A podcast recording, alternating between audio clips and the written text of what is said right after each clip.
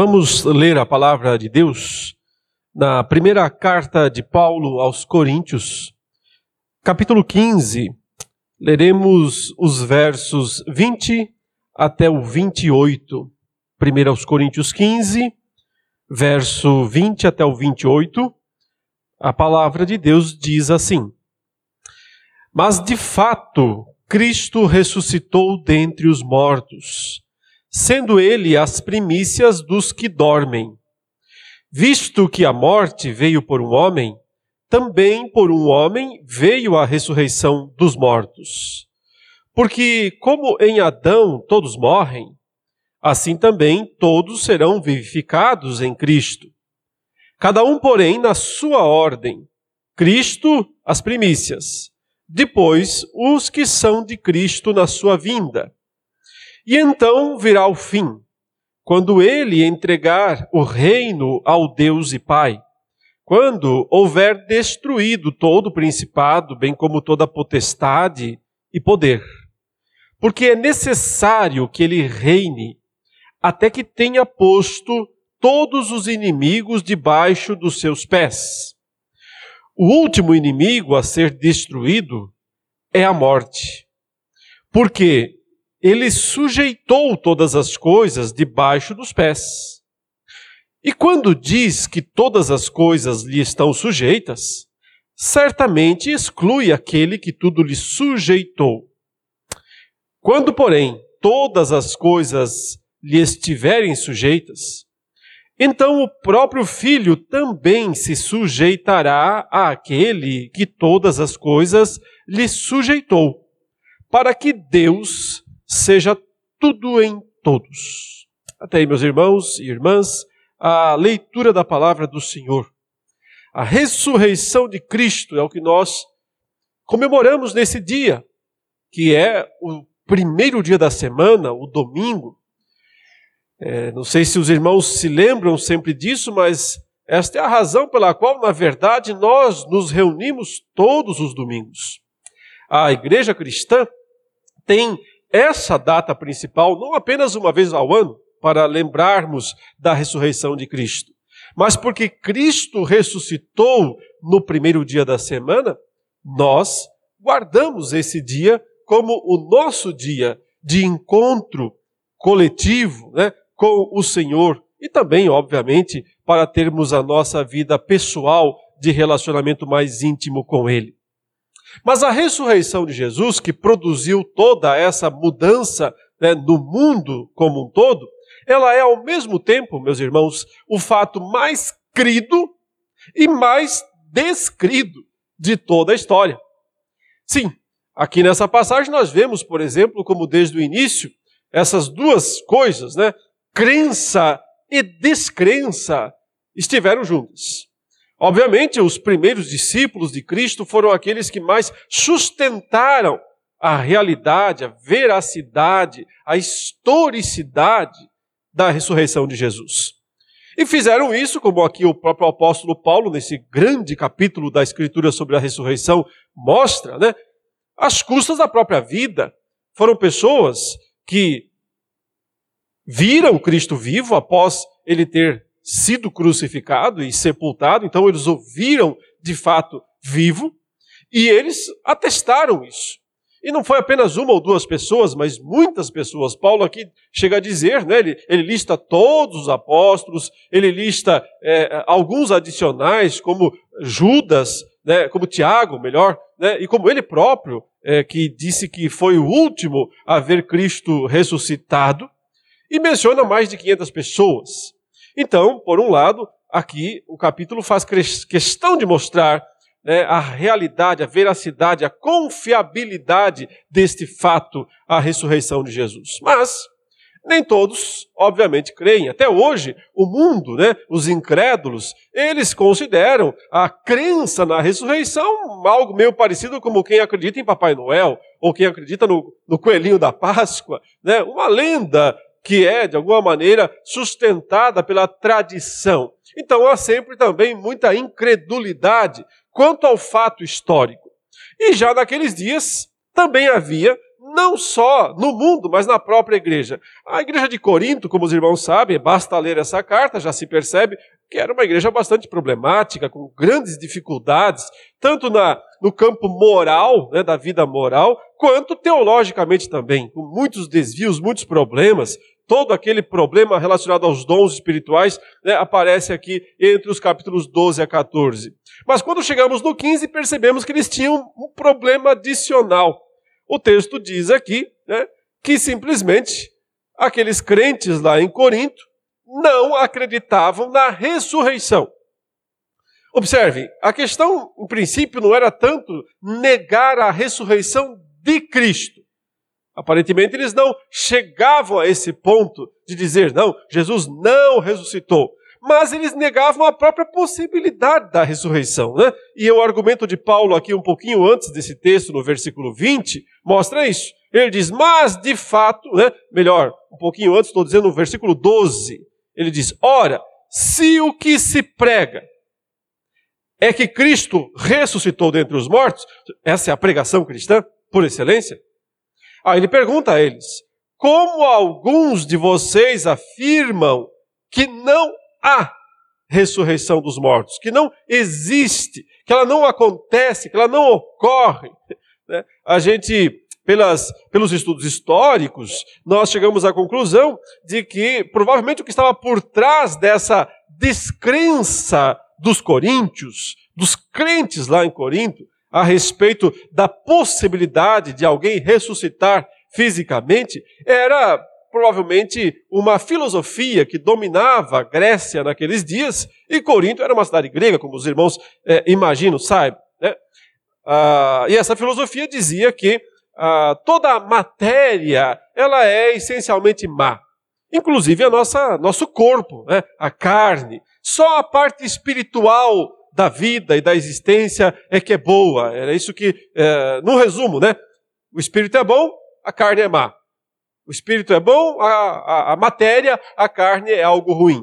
E se a carne, a matéria, é algo ruim, então né, os gregos parte deles, pelo menos, os coríntios aqui, aparentemente seguiam essa ideia, diziam, então tem como alguém ressuscitar. Porque se uma pessoa ressuscitar, né, com um corpo físico, ela está regredindo em vez de avançar espiritualmente. O melhor era que ela né, se desencarnasse e fosse existir em forma não corpórea, em forma puramente espiritual, seria muito melhor. Assim criam né, é, parte dos gregos naqueles dias e, aparentemente, isso também era o que era querido aqui pelos crentes lá em Corinto. Então eles negavam que um dia a igreja iria ressuscitar fisicamente. E o apóstolo Paulo devolve o argumento para eles, mas vejam bem, se vocês pensam isso, então vocês têm que entender que vocês estão negando um ponto fundamental da fé cristã,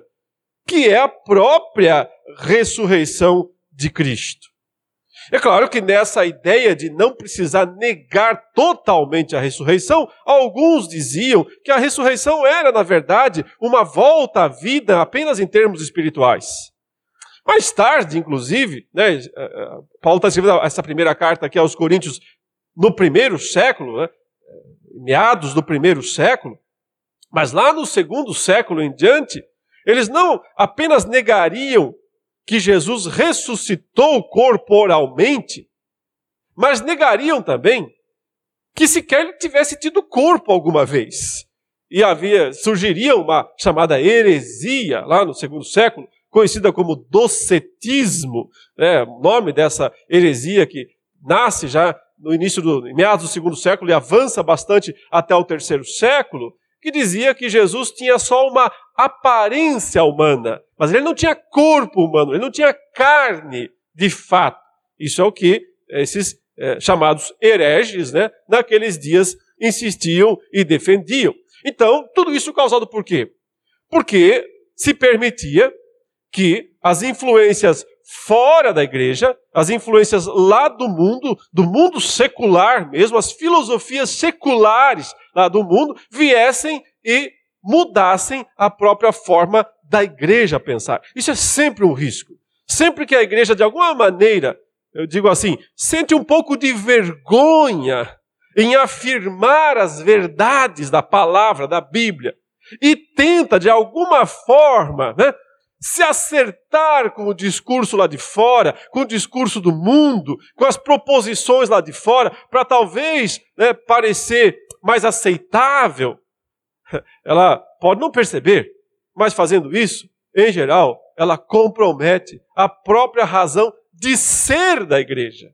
Né? E na verdade é isso que Paulo argumenta na sequência, aí, né, depois do versículo 12, quando ele falou: ora, se vocês negam a possibilidade de ressurreição física, então entendam que estão negando a possibilidade de que Cristo ressuscitou fisicamente. E se Cristo, ele continua no verso 14, não ressuscitou, então vamos colocar a viola na sacola e ir embora, né? Mais ou menos o que ele está falando. Vamos parar de, de fazer de conta né, que nós somos cristãos. Vamos desistir desse negócio de, de religião, porque nós estamos aqui é, é, é, pregando uma grande mentira. Se Cristo não ressuscitou, é vã a vossa pregação.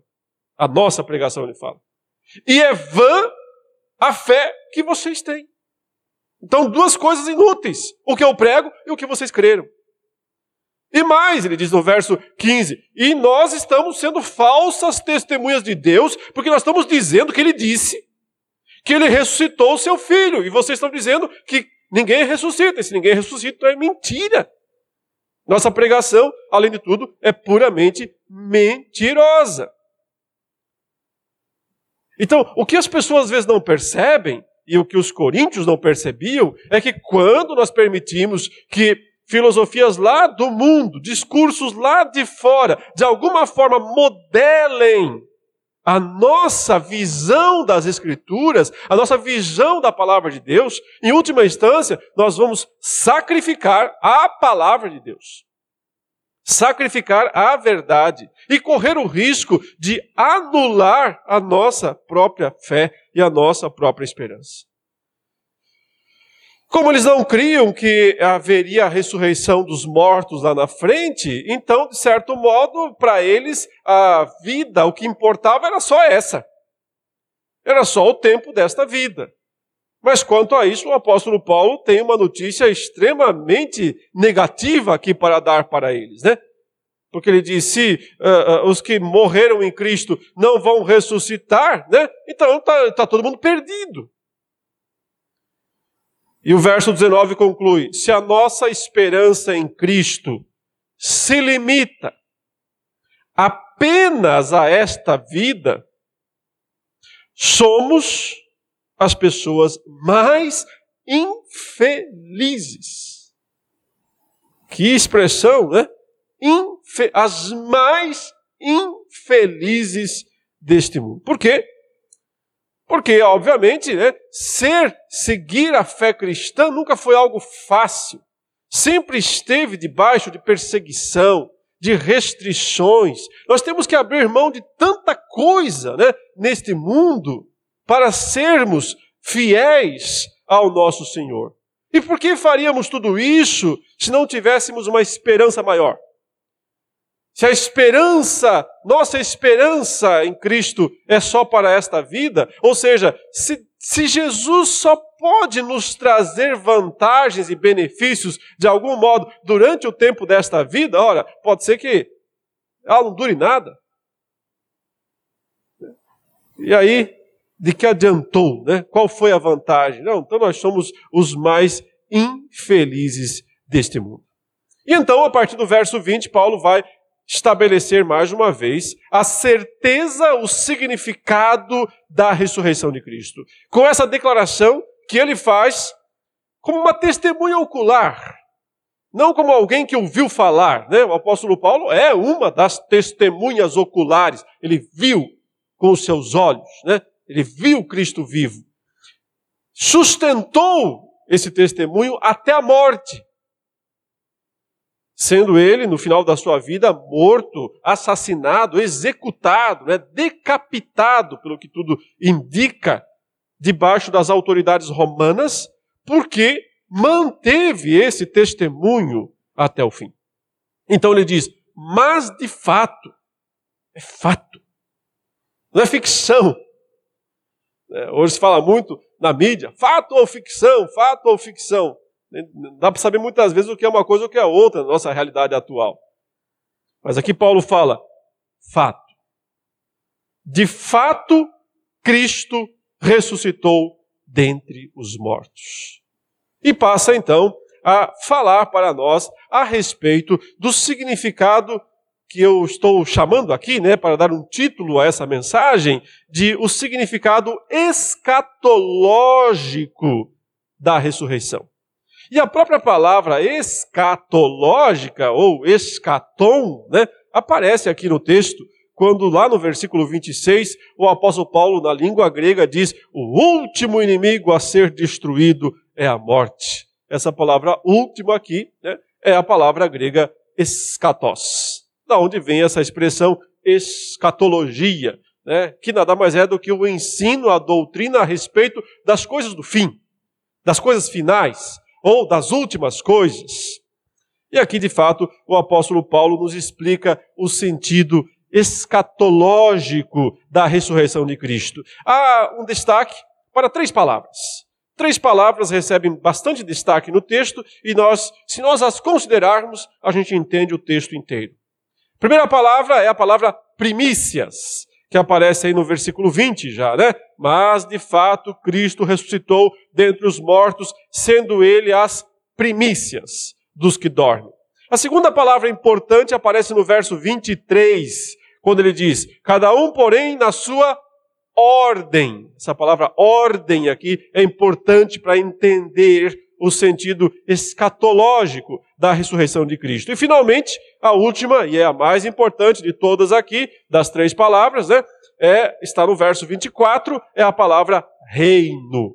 Reino. Então, se nós entendermos essas três expressões, primícias, ordem e reino, nós conseguimos entender o ensino global completo dessa passagem e aprendermos nessa manhã um pouco mais sobre né, a teologia da ressurreição, a escatologia, podemos também dizer, da ressurreição de Jesus. Comecemos então com essa primeira expressão que o apóstolo Paulo usa aqui para falar da ressurreição de Cristo. Então ele afirma, mais uma vez categoricamente, fato, de fato, Cristo ressuscitou dentre os mortos.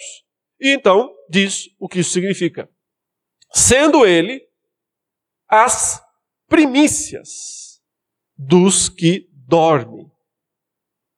Visto que a morte veio por um homem, também por um homem veio a ressurreição dos mortos.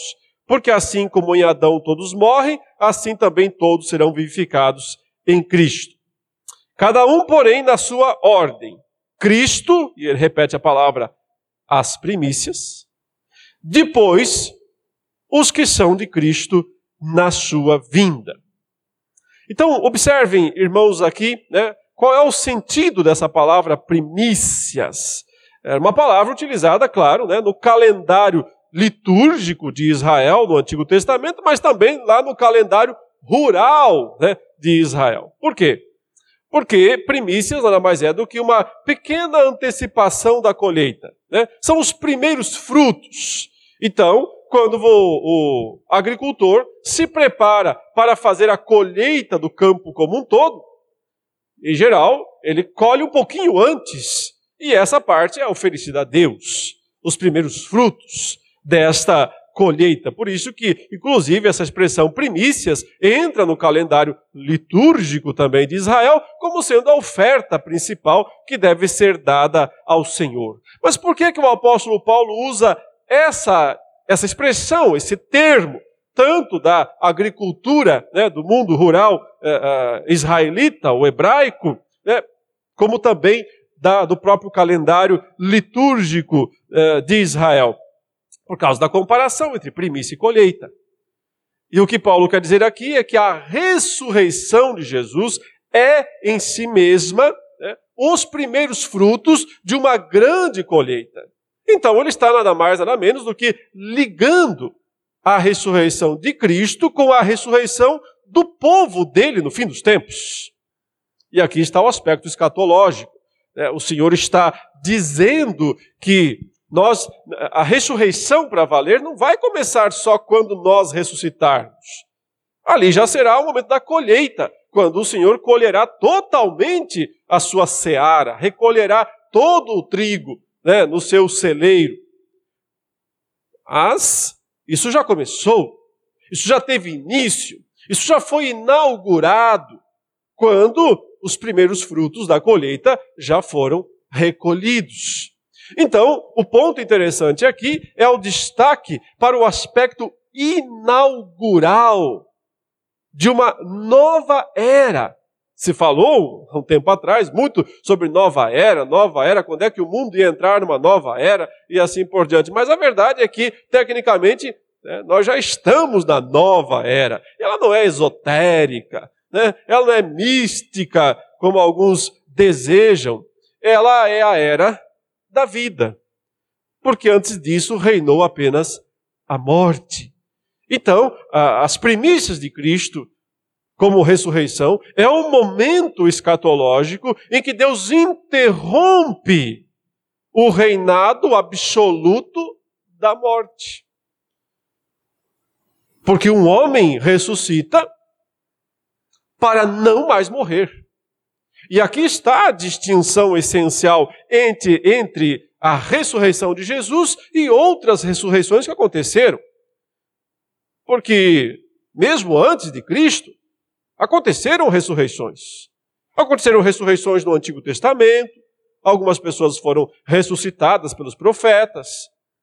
O próprio Jesus ressuscitou pessoas antes de ele morrer e ressuscitar. Nós lembramos especialmente do caso principal, né, do grande evento da ressurreição de Lázaro.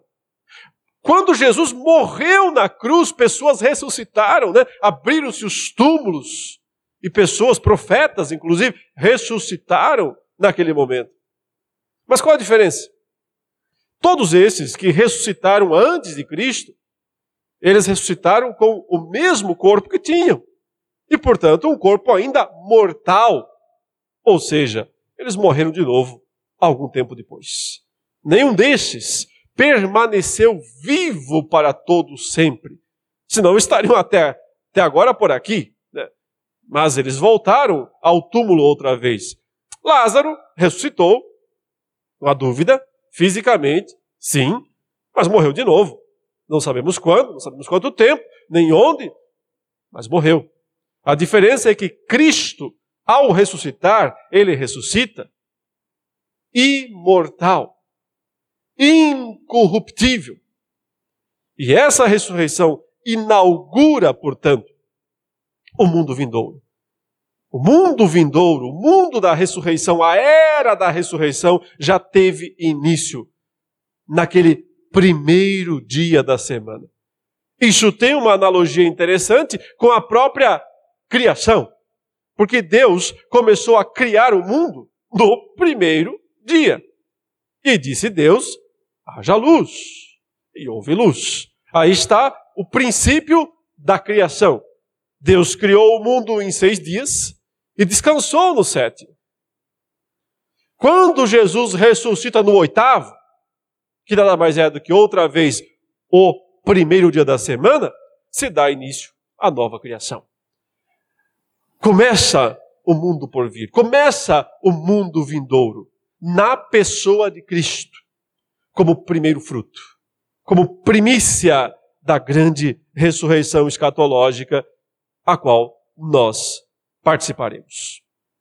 Mas a segunda palavra que o apóstolo Paulo usa nesse texto é a palavra ordem. E ordem é uma palavra interessante aqui, porque ela aponta para dois aspectos em que a ressurreição ordena ou reordena todas as coisas. Você sabe, ordem tem a ver com sequência. Ordem tem a ver com organização. Sim, a ressurreição de Cristo, ela reorganiza o cosmos, ela reorganiza o mundo como um todo. Porque vejam que o apóstolo Paulo diz aqui que houve uma velha ordem e agora tem uma nova ordem. A velha ordem era a ordem da morte. A morte ordenada a todo aquele que peca. E todos são pecadores, logo todos morrem. Mas agora tem uma nova ordem, a ordem da ressurreição. Contudo, vejam que o versículo 21 e o versículo 22 eh, mostram aqui uma separação, que é uma ordem também.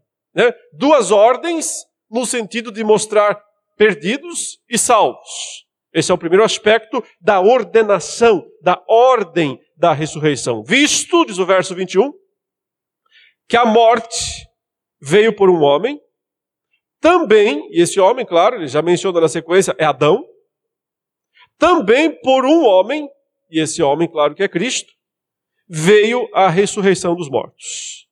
O verso 22 diz: Porque assim como em Adão todos morrem, assim também todos serão vivificados em Cristo. Aqui, claro, há alguma dificuldade em interpretar essa, essa expressão que o apóstolo Paulo usa, porque ela pode soar um pouco dúbia. E se você interpretar da maneira errada, provavelmente você vai conduzir aqui né, a uma mateologia.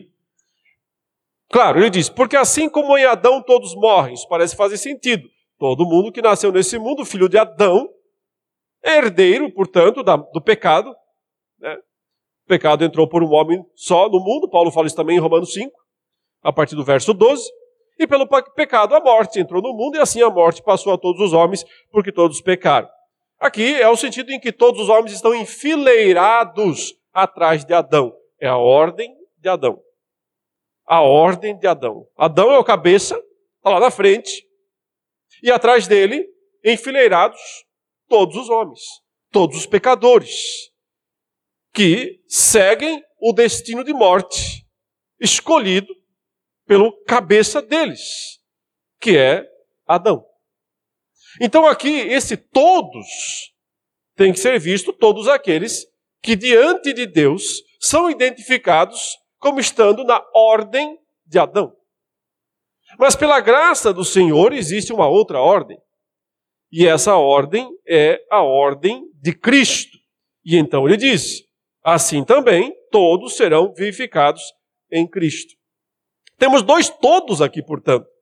E parece um pouco estranho, né? Todos, todos. Todos para um, todos para outro.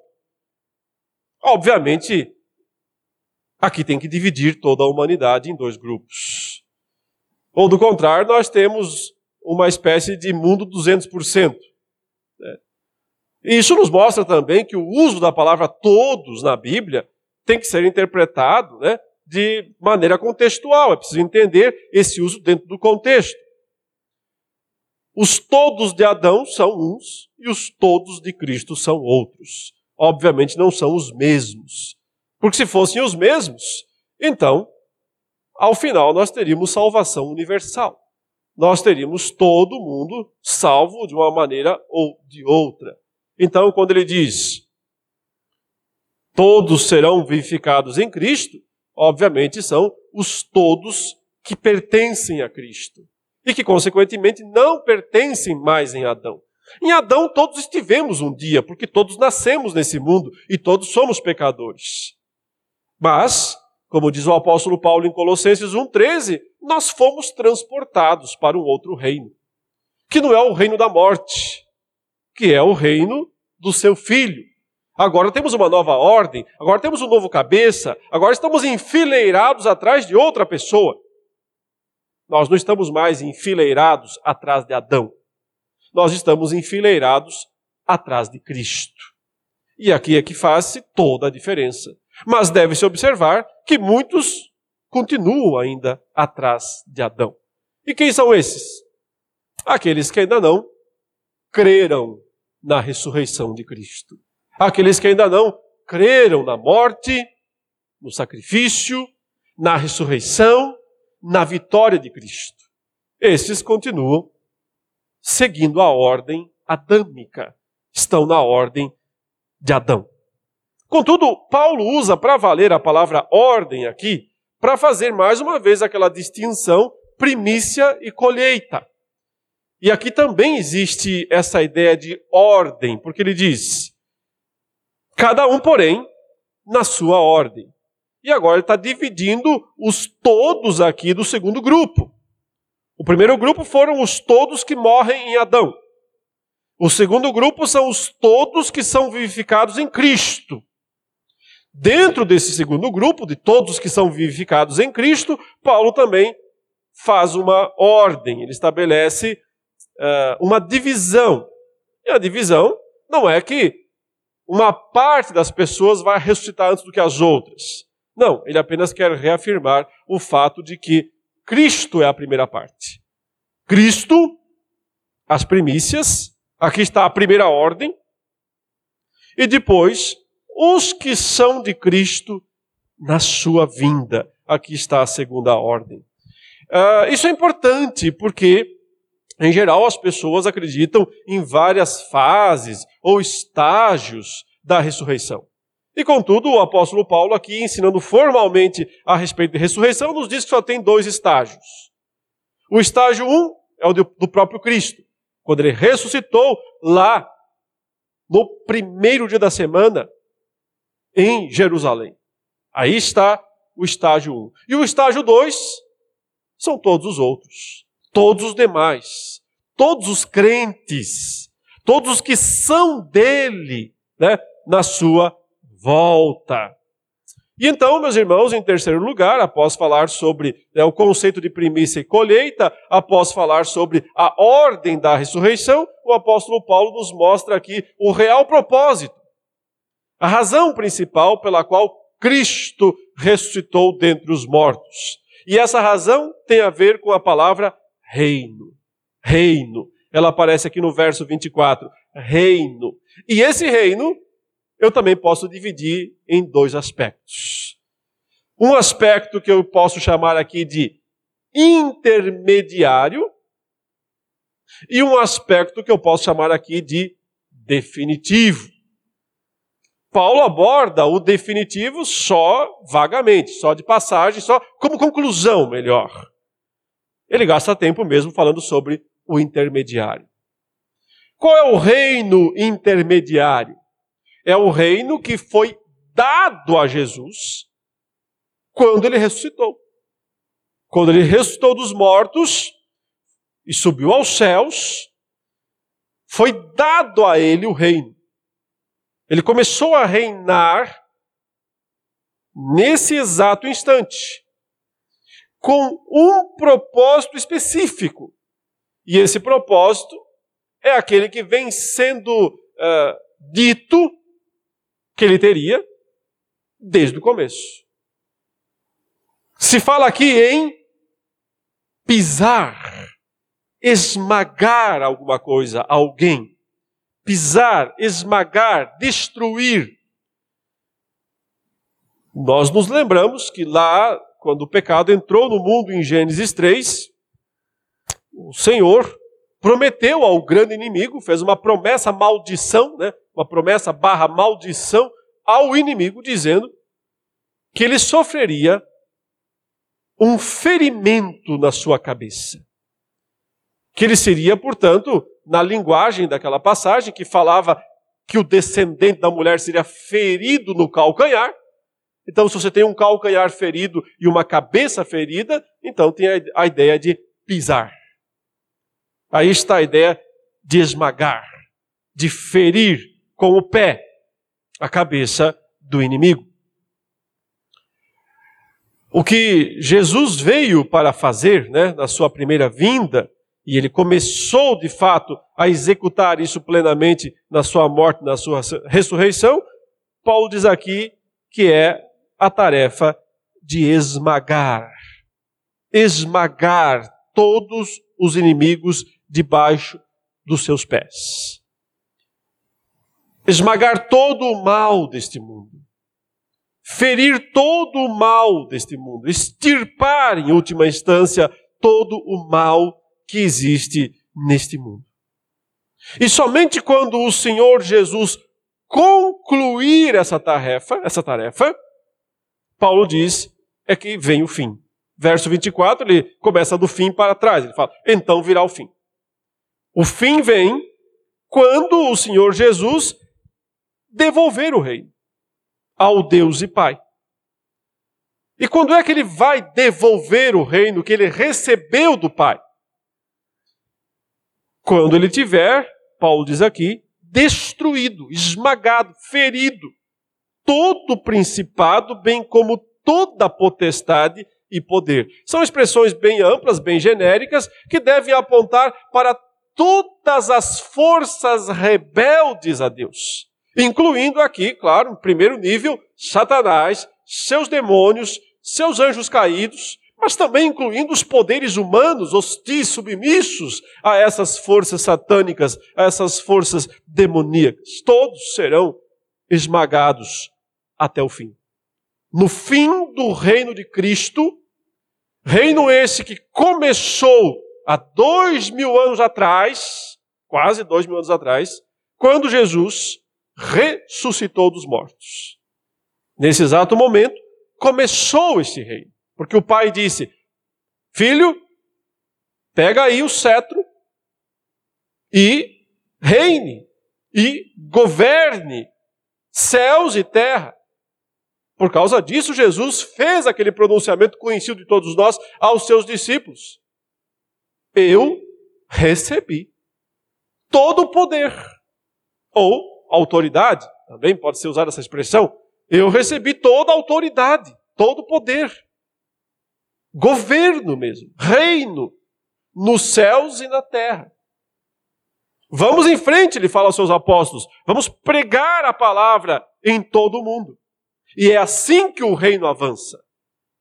É assim que o reino da ressurreição avança.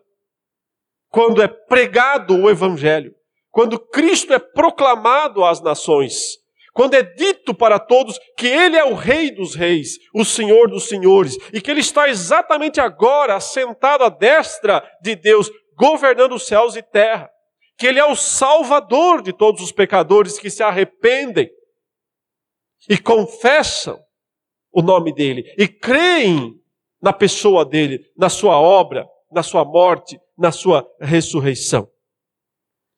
O ponto então aqui a ser destacado, meus irmãos, é que estamos vivendo plenamente este reino. O reinado intermediário. Por que intermediário? Porque ele tem data para começar e data para terminar. Eu costumo dizer, e aqui é um chute, né? Não quero dizer que é uma profecia, apenas um chute, que ele começou, e isso é fato, no primeiro dia da semana. E como eu imagino que Jesus deve voltar também num belo domingo, em algum momento lá na frente, ele também termina no primeiro dia da semana. Para então iniciar a fase 2 do reino, que é aquela que é descrita aqui no final como Deus sendo tudo em todos. Deus sendo tudo em todos. Aqui, então, a plena consumação do reino.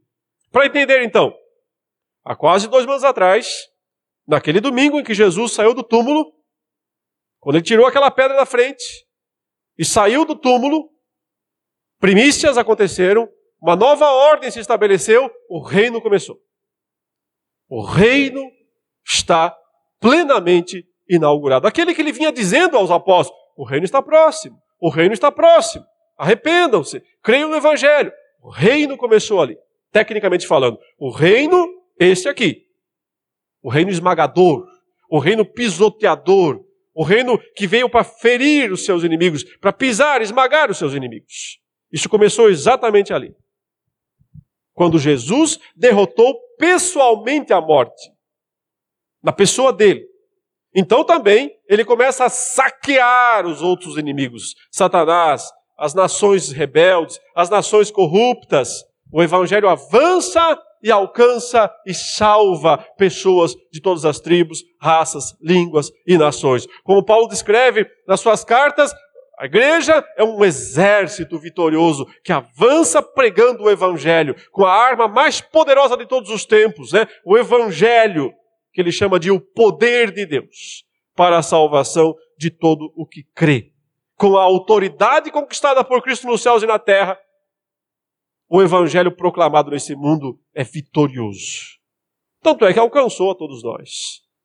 E provavelmente muitos de nós né, não foram assim tão fáceis de serem alcançados.